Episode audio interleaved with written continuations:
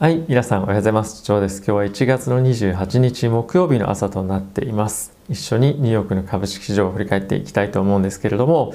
今日はですね、いわゆるおはぎ屋というやつで、え大きな下落をしていた一日となっていました。2021年の上昇幅というのをですね、S&P とダウで全て吹き飛ばして、えしまっています。ということで、えニュース見ていきたいと思うんですけれども、まあ、一番多く注目を集めているニュースとしてはですね今バイデン政権がここ最近非常に注目をされている個人投資家が買い上げ買い上げている空売りの非常に多い銘柄をですね買い上げているような銘柄がいくつかありますよね。GME ティッカーで GME ゲームショップですとかあとはですね、えー、映画館の AMC なんですけれどもこういった銘柄動きに対して今モニタリングをホワイトハウスが政府がしているというようなニュースが、えー、言及としてありました。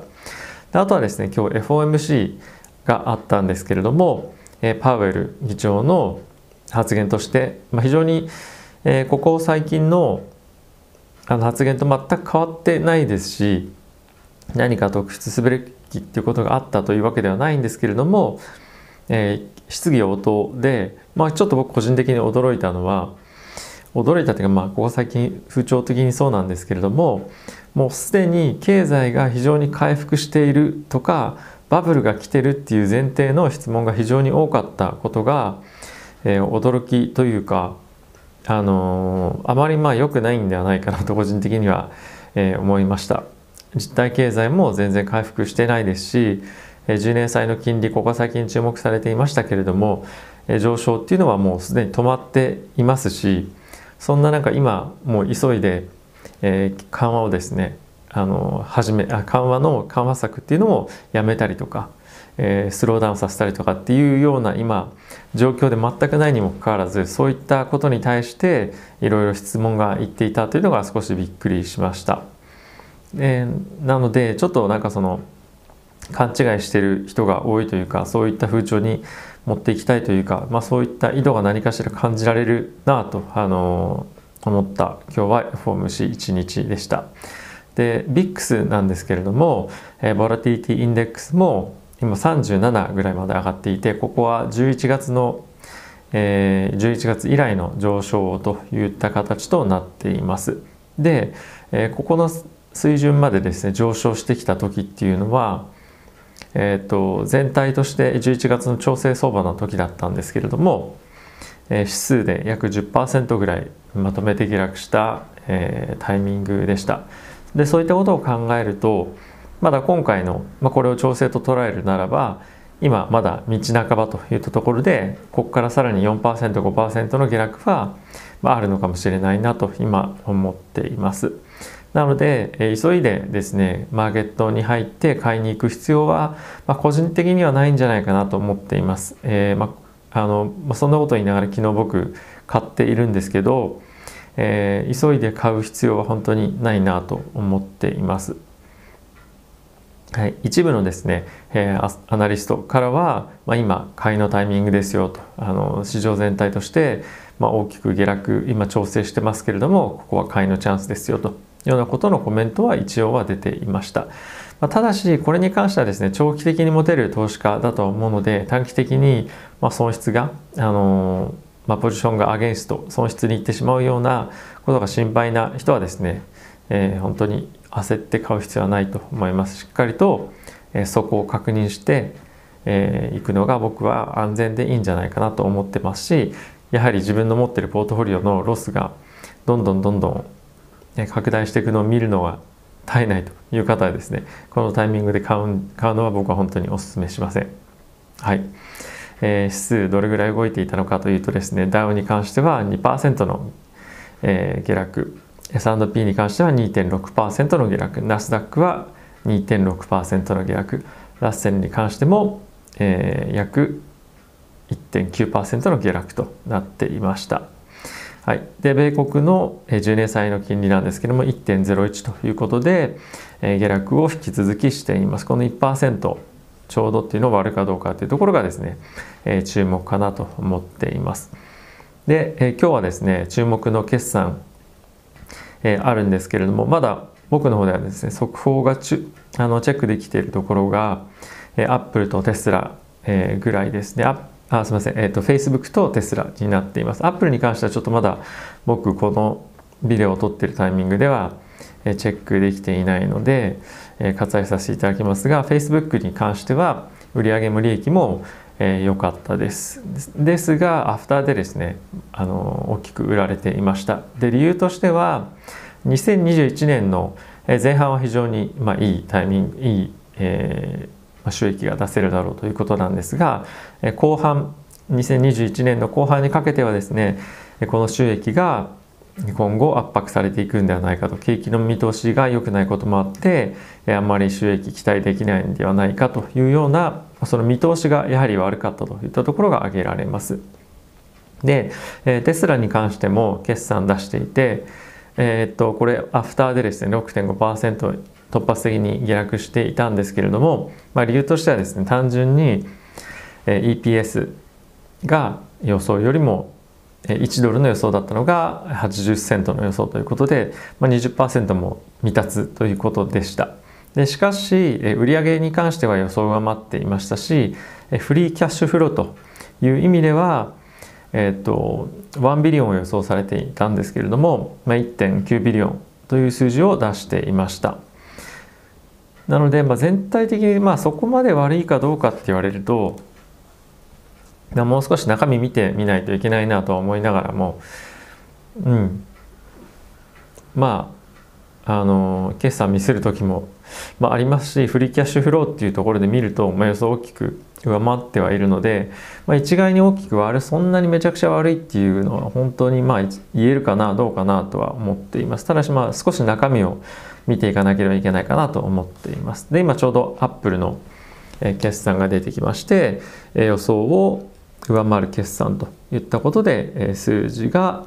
出てきているそうです。でですね、アフターの動きなんですけれども、アップルはそうですね、若干ちょっと落ちてますかね。うん、ただし、まあ、売上に関してもそうですし、利益に関しても大きく予想を超えてきていると。で、iPhone に関してもえ予想よりも大きく売れていますし、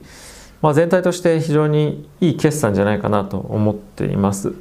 うん、あんまりそんなに悲観するようなものじゃないかなと、えー、中身を今見ても思いました、まあ、ちょっとクイックに見ただけなんで見逃している点あるかもしれませんが決算は大方、まあ、テスラはだめでしたが、まあ、 GAFAM は良好だなという印象ですね。はい。でニュース。ってみたいと思うんですけれども先ほども少しお話をした FRB の、えーまあ、パウエル長官ですねからコメントなんで議長からコメントなんですけれども、えー、ゼロ金利と量的緩和に関しては、えー、維持をしていきますと。で経済の回復に関しては少し鈍化してきているんじゃないかというようなことです。でこれはですねコロナウイルスの感染拡大に伴うロックダウンとか、まあ、そういったようなことから今そうあの鈍化が起きているというようなことです。で今後回復できるかどうかっていうところに関してはやはりワクチンが大きく、えー、作用してくるでしょうということでかつそういったところに関しての予測っていうのは全くできませんというようなことを、え、発言をしていました。まあ、引き続きですね緩和が続くというところがですね大きく、ま、注目されていたポイントなので何かここでサプライズっていうのはなかったかなと思っています。はい、次いきますが、ファイザーに関してなんですけれども、えー、米国へのですね、ワクチンの供給というのは今後加速していきますよと。えー、予定よりもですね、この2億回分の供給っていうのを、えー、まあ、予定をしていたのが2ヶ月前倒しで達成できますというようなことを言っていました。はい。で、えっ、と、このファイザーのワクチンをですね、今後さらに製造していくために生産を拡大していくためにアメリカの政府としてはですね別の製薬会社に対してこのファイザーのワクチンを製造してくれませんかというようなことを今要請をしているそうです。そんなことできんのかなってちょっと正直思ったんですけどまああの他の製薬会社でもそういったところに関して、えお手伝いをしますよというようなところがすでにも出ているので、ま、これが現実となればえさらにですね供給のスピード量というのは拡大をするということで、えここは本当にまできればいいなというような感じですよね。うんまあ、一刻も早くコロナが収まるということが、株式市場にもちろんそうなんですけれども実体経済に非常に大きなプラスの影響があると思いますのでここはですね早くこういった体制に切り替わってワクチンの供給が進むといいなと思っています。はい。え次のニュースなんですけれども、え国際通貨基金 IMF なんですけれども、え金融市場に慢心感が非常にありますよと。え急調整リスクというのを警戒しましょうというようなことが出ていました。はい。そうですね。世界中の中央銀行がですね、緩和的な政策を維持するとの、まあ、観測、憶測で、まあ、今の株式市場が非常に楽観的な推移をしていますよと、まあ、そういうことを言いたいということなんですね。えー、これは本当にそう思いますし、えー、僕自身もそういうふうに見ています。今後も緩和が続くでしょうといったこともありますし、大幅な下落があれば中央銀行もしくは政府が何かしら対策を行うんじゃないかというふうに、まあ、当然見ています。なのでここ最近非常に買い上がっているという、えー、ところがあるとは思います。でこうやって警笛を鳴らしてくれていますけれどもまあ、おそらくここ最近の流れのマインドセットっていうのはそんなに簡単には変わらないんじゃないかなと思っています。ここ最近この数日で全体的に指数5%弱下落してますけれどもまあこれぐらいあるよねっていうような範囲の幅かなと思っていますし、まあ、最悪10%ぐらいまでの下落は市場としてもどっかのタイミングであるよねっていうのはあの予想していたと思いますのでまだ警戒感そこまで高いかっていうとうんどうかなっていう感じですかね。もちろんこの VIX が37っていう水準は大きく上昇してきてるとは思います。ただし、えー、予想を超えてきてる下落幅かどうかっていうとまあそこまではいってないかなと思いますね。うん、まあ明らかにこの40っていうところを超えてきたらまたさらに一段とっていうようなことはあるかもしれないなと思っています。まあ、40ってもう目前じゃんっていうふうに思うかもしれませんがもうそうなんですまさに目前なんですけど、えここの水準までいくと、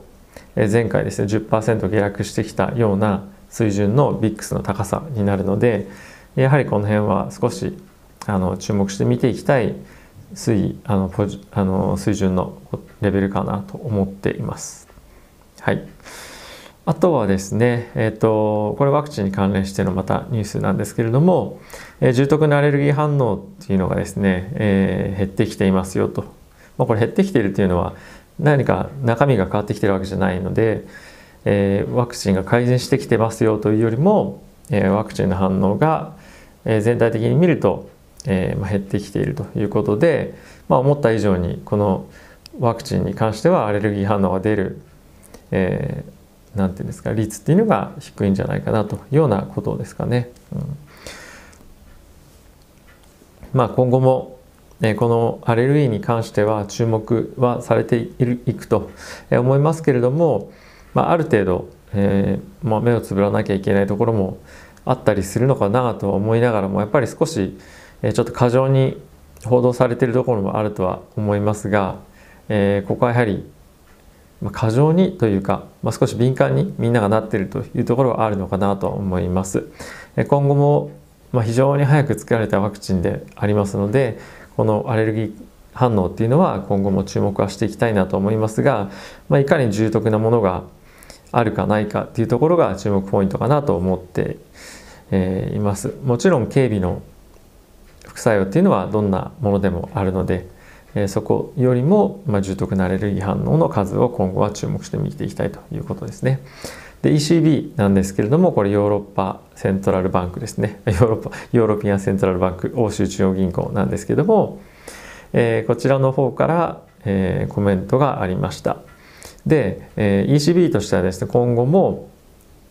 え、中央銀行の預金金利をさらに引き上げる余地があるとさらに緩和をする可能性がありますよというようなコメントは出ていました。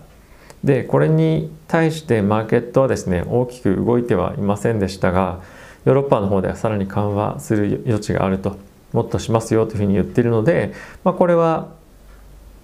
まあ、安心感があるというか、えー、中央銀行の対策としてまだ一応手を打つ打つ幅っていうのは、まあ、あるんだなというちょっとまあそれぐらいな感じですよね。もうヨーロッパの方としてはもうこれ以上本当に政策としてできることあるのっていう、まあ、ぐらいもう打つ手打ってると思うので、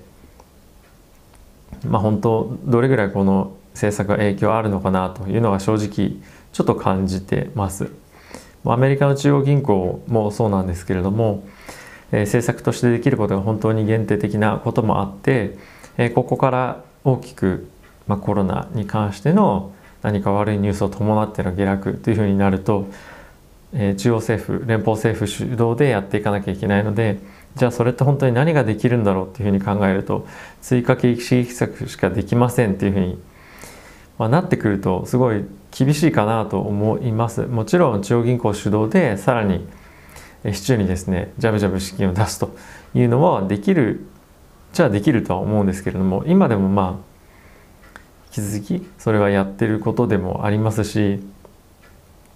えコロナの不安感っていうところがマーケット全体に波及した時には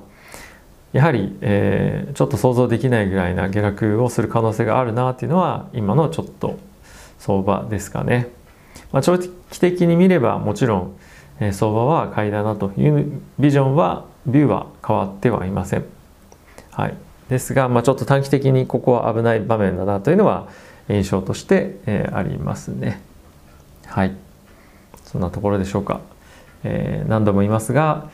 えー、buy on the dip っていうような形で今ニュースいろんなストラテジストとかも言ってますけれども、急いで買う必要はありませんと。しかし僕は昨晩急いで買ってしまいましたというのが、えー、状況ですかね。はい。まあ、もうちょっと待ってもよかったかなと正直、えー、思いますが、えー、あまり急がず皆さんも見ていただければなと思います。何回も同じこと言ってすいません。ということで、えー、今日も非常に寒い日となっていますので皆さん体にはお気をつけてください。では皆さんいってらっしゃい。